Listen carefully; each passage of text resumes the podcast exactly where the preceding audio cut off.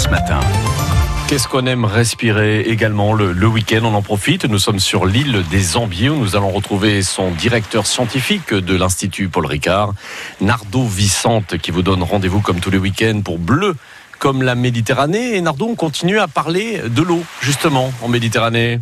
Oui, nous avons vu hier que l'accroissement de population, notamment dans le sud de la Méditerranée, pèse sur la ressource en eau.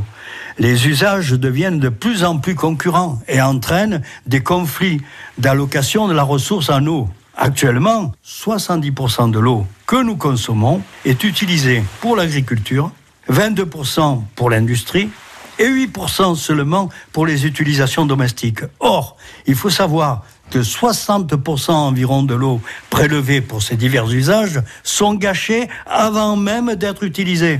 Ce qui est nouveau, c'est l'eau destinée à la nature. Pour respecter la biodiversité, il faut lui restituer une quantité d'eau indispensable à sa survie et de surcroît de bonne qualité.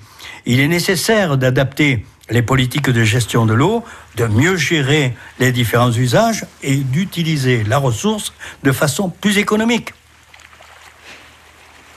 Merci Nardo. Nardo, de quelle manière peut-on parvenir à une meilleure économie de, de l'eau en Méditerranée? Il est indispensable de gérer la demande en eau, de la réguler et le temps de l'eau facile est révolu mieux réguler l'eau, c'est déjà d'éviter les fuites de chasse d'eau ou le dérèglement du goutte à goutte du jardin. C'est aussi d'éviter les consommations excessives et inutiles. Les technologies de dépollution de l'eau sont aujourd'hui très au point et on s'oriente vers un usage plus important des eaux recyclées. Dans notre pays, la loi interdit l'utilisation des eaux recyclées pour la production alimentaire. Petit à petit, elle est utilisée pour l'arrosage des parcs, des jardins, des golfs. Cela dit, à l'échelle planétaire, le partage de l'eau est très inégal. Tous les pays n'ont pas le même accès à l'eau. On se tourne aujourd'hui vers d'autres politiques de maîtrise de l'eau.